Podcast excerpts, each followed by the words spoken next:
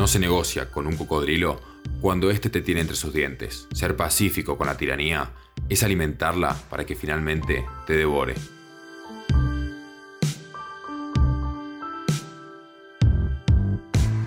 Algo así pensaba Sir Winston Churchill, uno de los hombres más notables que ha dirigido al pueblo británico.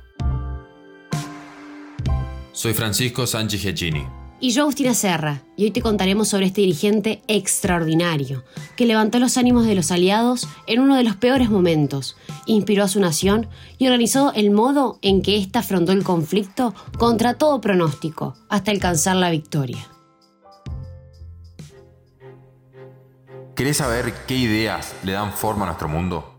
Bienvenidos al podcast de Diplomacia Activa. En esta nueva temporada recorreremos a los distintos pensadores y sus análisis. Quédate, escucha y activa, que el mundo nos necesita atentos. Una juventud repleta de aventuras bélicas, literarias y periodísticas marcaron a nuestro protagonista desde temprana edad. Este podcast comienza con un tropiezo y termina con los relatos más épicos de este notable personaje que alguna vez dirigió a Gran Bretaña.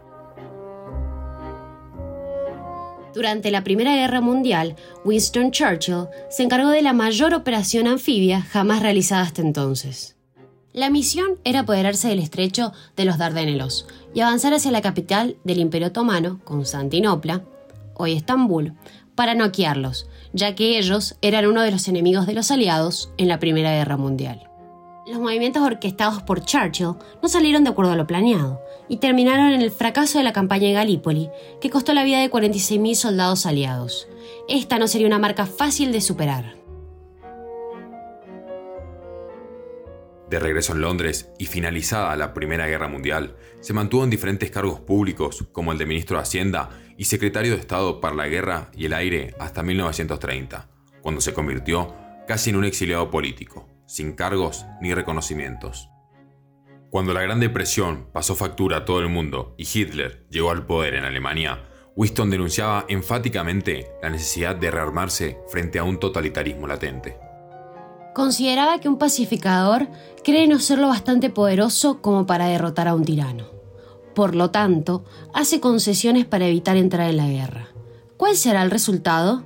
Sus concesiones lo debilitan y refuerzan al tirano no se podía negociar con un cocodrilo cuando te tiene entre sus dientes.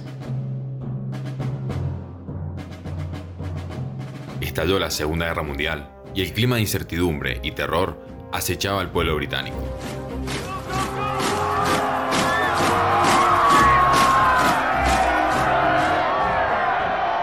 El primer ministro, Neville Chamberlain, quería firmar la paz con los nazis por consejo de algunos miembros del gabinete bélico pero entre ellos había una persona que solo bajaba la cabeza ante el rey. Él era Winston Churchill.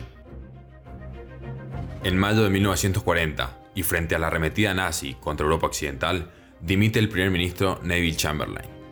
Entonces, Churchill insistió en que había que mantener una postura desafiante frente a Hitler y alcanzó así la dignidad de primer ministro.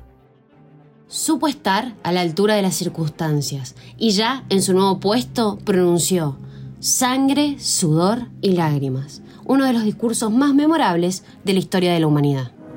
Pelearemos en Francia. Pelearemos en los mares y los océanos. Pelearemos con, con cada vez más confianza y mayor fuerza en el aire. Vamos a defender nuestra isla sin importar cuál pueda ser el precio. Lucharemos en las playas, lucharemos en las pistas de aterrizaje, lucharemos en los campos y en las calles, lucharemos en las colinas. Nunca vamos a rendirnos. Dirigió la guerra con energía e imaginación desde los despachos del gabinete, viajando al extranjero en algunas ocasiones para visitar a soldados o dirigentes de otras naciones como el presidente Roosevelt o el comunista Stalin. Se quedaba hasta la madrugada trabajando desde su cama. Radical, pero razonada, esta desconfianza absoluta hacia la tiranía, hasta la muerte si era necesario, fue la idea central que acabaría con los nazis. En la guerra, determinación, en la derrota, resistencia. En la victoria, magnanimidad y en la paz, conciliación. Él y su partido perdieron el poder en las elecciones celebradas tras la derrota de Alemania. Regresaría a ejercer el cargo de primer ministro entre 1951 y 1955. En el medio de esos años, fue galardonado con el Premio Nobel de la Literatura. Su prosa fue tan impecable como su mandato. Es el único dirigente político de la historia en recibir este logro.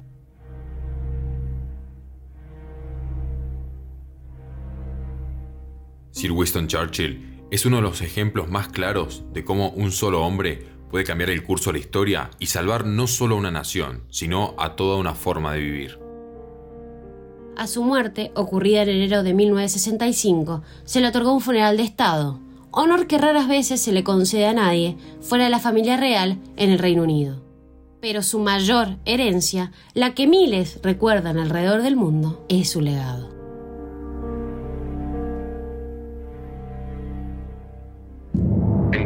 En www.diplomaciaactiva.com y también en Instagram, Twitter y YouTube como Diplomacia Activa.